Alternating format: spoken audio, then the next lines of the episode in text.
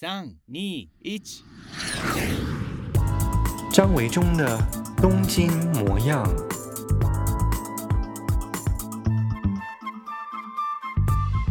Hello，大家好，我是张维中，欢迎收听今天的东京模样。我的 Podcast《东京模样》已经播出了两集了，不知道有没有每一集都在收听的朋友呢？如果有的话，在这边非常谢谢大家。我想可能 有些人会觉得很无聊，就是一个人自言自语的有什么意思？但是我想，如果呢，可以在这边分享一些我自己的在东京的生活，或者也是我对东京的一些文化观察，之后呢，也会有一些关于阅读的出版的事情，以及啊、呃、访问朋友。希望这样的节目内容可以带给大家生活里头一点点小小的调剂。嗯，不知道你在听我的 podcast 的时候，通常都是在做什么呢？前两集你在听的时候，都是在上班的途中吗？下班的途中，或者是在睡前？有没有人在泡澡的时候听？其实我自己会耶，我自己也有听订阅一些 podcast 哦。然后那。在东京，其实我常常洗澡的时候，因为天气通常是比台湾都还要凉，所以很习惯泡澡。那泡澡的时候该怎么打发时间呢？我尽量以前呢、啊、有点疯狂，还会拿手机到浴缸里头看。后来我觉得这样真的不行，因为实在是太伤眼睛了。我这一年眼睛的状况没有非常非常的好。所以呢，后来我就觉得说，诶，如果在泡澡的时候一边泡澡一边给打发时间，其实听 Podcast 是一个还不错的选择哦。总而言之呢，希望大家会喜欢我的声音的陪伴。可以的话呢，也欢迎介绍给朋友订阅我的 Podcast。好，今天的这一集节目呢，我想要谈的是日本成品书店。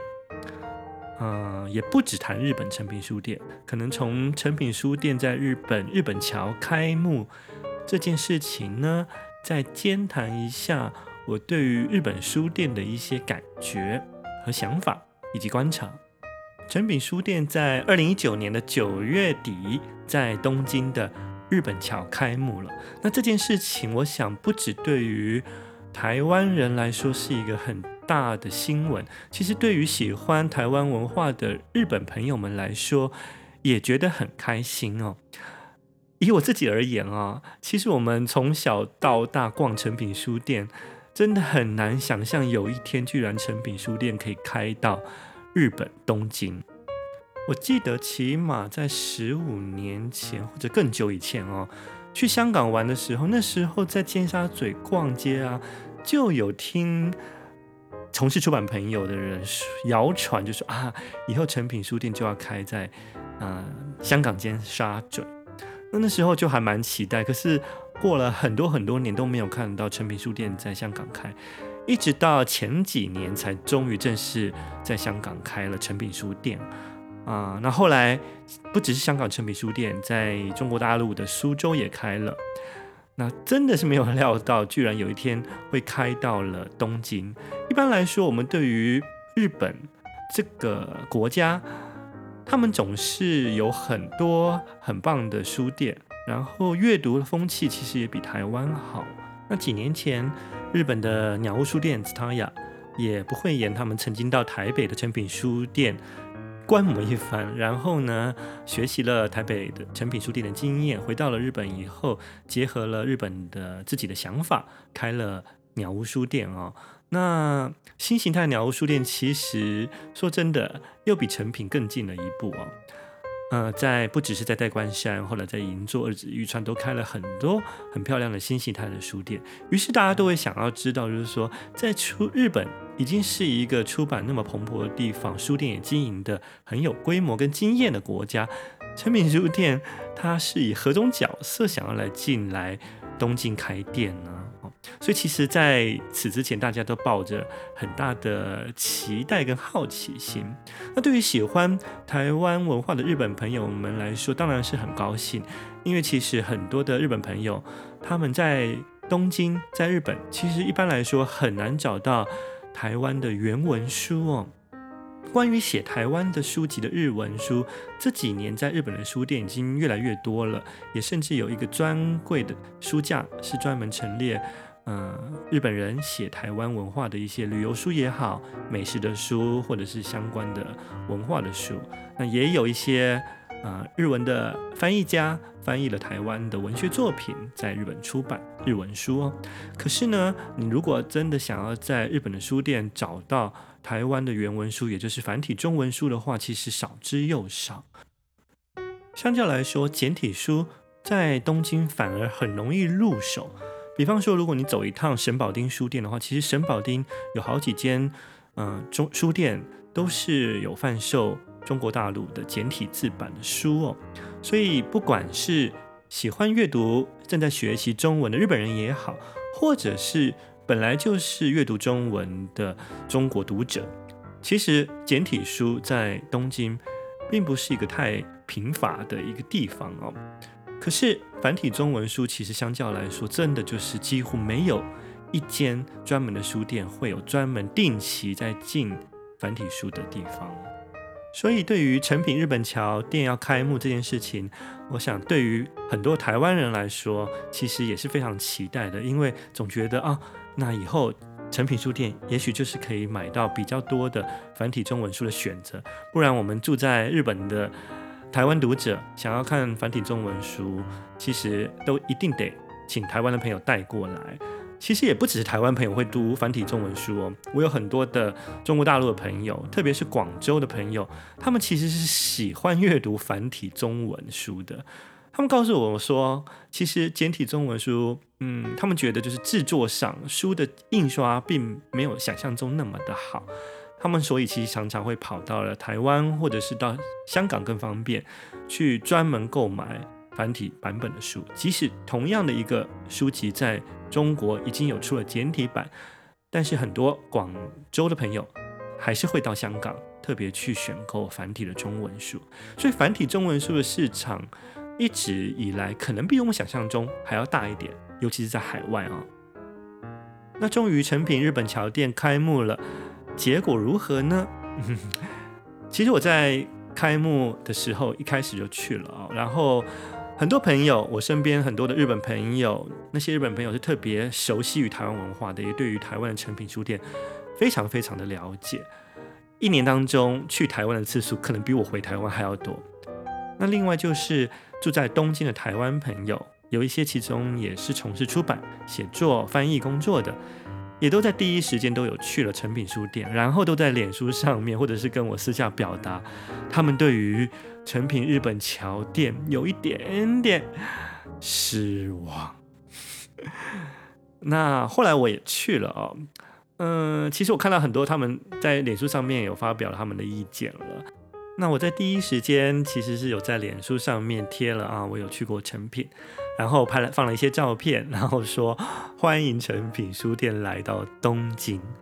其实当然还是很高兴诚品书店来了，至少终于有开店了，对不对？我觉得怎么说它都是一个台湾的品牌，所以对于住在东京的台湾人来说，怎么说还是一种有点小小的骄傲了啊。可是呢，因为只去了一次，所以。对于一些意见或者是建议也不好说。那我想，在直到目前为止已经开幕了一个多月了，其实我去了诚品日本桥店，至少应该有四次到五次左右哦。所以呢，我觉得现在是可以稍微来分享一下我的想法了。首先，让很多高度期待诚品日本桥店开幕的朋友们来说，所谓失望的原因，当然。就是因为其实它的中文的原文书几乎等于是没有哦，有一区叫做台呃成品选书的地方选了七本的中文书，那那个部分当然是原文的没有问题。可是其他的地方呢，除了绘本区或者是一些跟商品有关的，可能连接到了台湾，那这个部分呢，它会零星进了几本中文书进来。但基本上来说，就是一个比较没有系统的一个选书啊，中文进书。那本来我们大家会期待的，就是说，至少在诚品书店日本桥店，它会有一个常设的书柜书架。一两个也好的一个书架是专门进定期的，或者是一些比较经典的啊、新的一些中文书进来。不过这个部分就是没有的。那我在我刚刚说的那个成品选书，包括中文的选书以及日文选书的部分，那一区其实是一个主题企划区，旁边是以成品讲堂会办一些活动的。那在那一区当中是有一个啊新的一个平台，大平台啊。啊、在平台的书桌上呢，目前是有放了一些啊、以日文出版的关于台湾的书籍，可以算是台湾主题的书。但是这个部分它可能不是一个常设的永久性的，会因为之后其他的一些主题而做一些啊、呃、书的陈列的更换哦。那如果这个部分更换掉了话呢，就等于是没有了我刚刚所谓的专门的。常设的台湾主题的书架的书啊，因此这个部分不知道未来诚品书店日本桥会怎么处理它，是不是会把现在开幕的时候为了庆祝开幕所做的一个像是书小书展这样的平台上面的台湾主题的书，另外会再辟一个新开一个书架去陈列它呢？这个还不晓得，当然是希望有，因为如果没有的话，其实就会有点可惜。那再来就是不知道未来啦，还是我们还是很引起期盼，在这个诚品日本桥书店当中有一个常设的专门的书架，会定期的进台湾的原文书新书进来。就算是没有书架，也许会做一面的排行榜，把每个月的成品书店的全台湾的排行榜的原文书进进来，其实也是很不错的啊。我想这不是一个太难的事情吧，因为其实我们去逛台北的记忆国屋书店，其实你就会发现，在入口的地方，记忆国屋书店的墙上有分各个城市的排行榜，记忆国屋的、台北的记忆国屋的排行榜，以及日本的记忆国屋书店的排行榜，另外也有在海外的记忆国物书店、欧美的记忆国物书店的排行榜，所以即使无法。去定期的，真的是把每一本、每一个月台湾的新书都引进，这当然也有一些技术上的问题。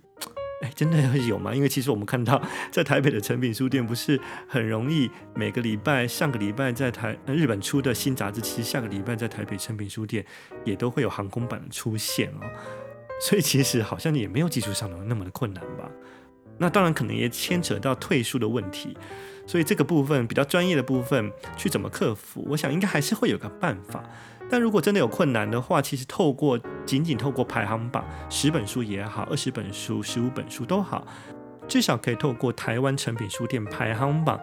让在日本的读者们知道说啊，原来台湾现在正在流行。或者是正在热门哪一些书哦？虽然畅销书并不等于真正的出版市场，但至少它是冰山一角。那对于喜欢、呃、阅读或者是学习中文，特别是推广繁体中文的人来说呢，我想是一个很好的帮助。当然，更不用说住在东京的华文读者喽，可以透过这里更方便地获得繁体中文的书籍啊。其实住在东京的华人真的非常非常的多，尤其是这几年来，台湾人也是暴多增加。不管是打工度假的，或是来这边留学的啊、工作的，真的很多。如果再包含中国大陆的读读者的话，我想，其实繁体中文的市场应该没有这么这么的不乐观。想想看哦，就是很多台湾的歌手来东京开演唱会。即使是几乎没有什么日本的听众去看，光是靠这个台湾人、中国人，其实就可以开启一场演唱会，没有太大的问题哦。虽然比起娱乐工业来说，出版或者是书店还是一个比较弱势的行业啊，但我想，其实，在东京的华人这么多的话，嗯，如果有计划性的、有计划性的去推这些。进到日本的繁体中文原文书，我想应该还是有一些些卖量的哦。当然，还有包括了我刚刚所说的正在学习繁体中文的日本人来说，其实大家很多，我的身边很多日本朋友，每次一个很困扰的事情就是，他们很想要学习台湾的繁体中文，可是啊，在日本的很多的学校都教的是简体中文。而许多大部分的日文书店，或者是我刚刚说的神保町的这些中国书店，卖的也都是简体书。所以，如果台湾的诚品书店好不容易到了日本来开了，也能够补足这个部分，我相信其实是一件非常美好的事情才对。而且，我们逛台北的诚品书店，或者是记忆国书店，里头都有很多日文的原文书嘛。我自己去过。在海外其他城市，比方说曼谷，或者是美国的记忆国、日本记忆国书店里头，也有非常非常多的日文原文书，所以我们当然会期待属于我们台湾的诚品书店到了日本来以后呢，也能够稍微照顾一下我们台湾的原文书市场。我们都知道出版业很不景气哦，书很难卖。而且开书店也是一件非常非常吃力不讨好的事。诚品书店仍愿仍然愿意开继续开书店，我觉得已经蛮值得感谢跟肯定了。那我，我只是站在一个读者、台湾读者的立场，还有一个写作者的立场，希望呢就是给一些意见。那至于应该要怎么样执行才好，就得交给真正有生意头脑的经营者去想办法了。那撇开中文原文书这个部分呢，日本成品书店其实它还是必须以日文书为主，毕竟它是开给住在日本当地的消费者的一间书店。不过它似乎就会有一个很微妙的问题出现了，那就是如果这间书店没有像我刚刚说的，它有一些专门常设的台湾主题书架的话呢，这间书店所进的书也都是日文书。换句话说，它就跟一般其他东京的书店没有什么太大的差别嘛。那这间成品书店特色到底在哪里？我的几个日本朋友在成品开幕以后就很热情的希望我可以带他们去哦，算是当一个向导，所以我就跟着几个日本朋友们也去了，去了几次的诚品书店。那这些朋友刚好都是没有去过台北的，他们只是耳闻了，就是这一波新闻在介绍啊，台湾的诚品书店是多么的引领风潮，多么的特别啊，所以呢就抱了很大的期待去了。逛完了一圈诚品书店，他们的感想，共通感想是什么呢？就是所有的人几乎都集中在卖台湾的杂货啊、食品啊、台菜啊，以及珍珠奶茶的店排队。真正在书区里头逗留、站着看书，以及拿着书去结账的，他们观察到，真的是凤毛麟角。所有的日本朋友呢，就问我说：“嗯，台湾的成品书店的特色在台北也是这样吗？哦，在台湾也是这样吗？”他们的疑问就是说：“那如果就是说这间书店啊？”就是跟日本东京其他书店都差不多的话，我为什么要特别大老远的跑到视听日本桥这边来买书呢？啊、我觉得这是一个很有道理的事情哦。因为啊，诚品书店日本桥，它虽然店名叫做日本桥，可是它其实并不是在日本桥最热闹的那一区哦，也就是不在高岛屋日本桥、完善书店、东京车站旁边的那一带，它是要跨过。日本桥到河的神田川的另外一半，也就是说，实际它的地铁站是在三月前，也就是视听这个地方。那视听呢，在这过去这几年开了 Koredo 这几间这几栋啊购物中心，然后呢，成品是最新的一栋 c o l e d o。那开在这边呢，其实基本上它不是一个非常非常热闹的商圈。会来这边逛街的人呢，比起在东京其他的闹区，比方说银座啊、涩谷啊、新宿啊、东京车站来说，人潮都少了一些。那主要会来这边书店买书的，想当然就是特地会过来这边的人，特地为了诚品书店而来的人。以及在这周圈周围附近上班的人哦，所以呢，要来到诚品书店，他多多少少是抱一种特地要来的。那如果我要买一本书的话，它并不是一个特别方便的地方的话，我可能就会去选择更近的、更方便的，开在市区的基国书店也好，Book First 也好，或者是鸟屋书店，对不对？所以他们就我的日本朋友们就会有抱了一一个疑问哦，就是说，成品书店，它除非真的是要有特别特别吸引人，你非来不可的原因，不然的话，他们真的要买一本书，不会特地跑过来这里。尤其是现在更多人是在亚马逊或者在乐天直接就网购了哦。另外，我在逛诚品书店日本桥店书区的时候，我其实有一点点熟悉的感觉哦，因为整个的日本桥店的书架的高低的落差感，以及书的分类方式，还有这个回游的感觉哦，就是动线的感觉，都让我觉得很像是在台北诚品敦南店的一个缩小版，把它移到了日本桥来。那这个部分当然有很大的熟悉感。也觉得放在诚品这个敦南店是很 OK 的。然而，同样的方式放到东京以后，却让我有一点点觉得，仿佛跟东京最近几年的一种书店的潮流节奏步伐不太一致。嗯，该怎么说？因为啊，这几年来东京比较受到人家注意的，或者是大家喜欢逛的书店。其实它的分类方式已经打破了过去的一些传统的陈列模式哦。比方说，传统的书店呢，习惯用出版社啊书的文体、种类以及出版类型来陈列书籍。但日本书店呢，他们又多了文库本，其实他们有很大一部分的是文库本以及精装本，又分开陈列了哦。所以传统书店大概就是这样子去分，不过近几年来开了一些所谓的新形态的书店，就打破了这些既有的分类繁理。他们用一种我觉得是比较算是杂志特辑化的下标方方法，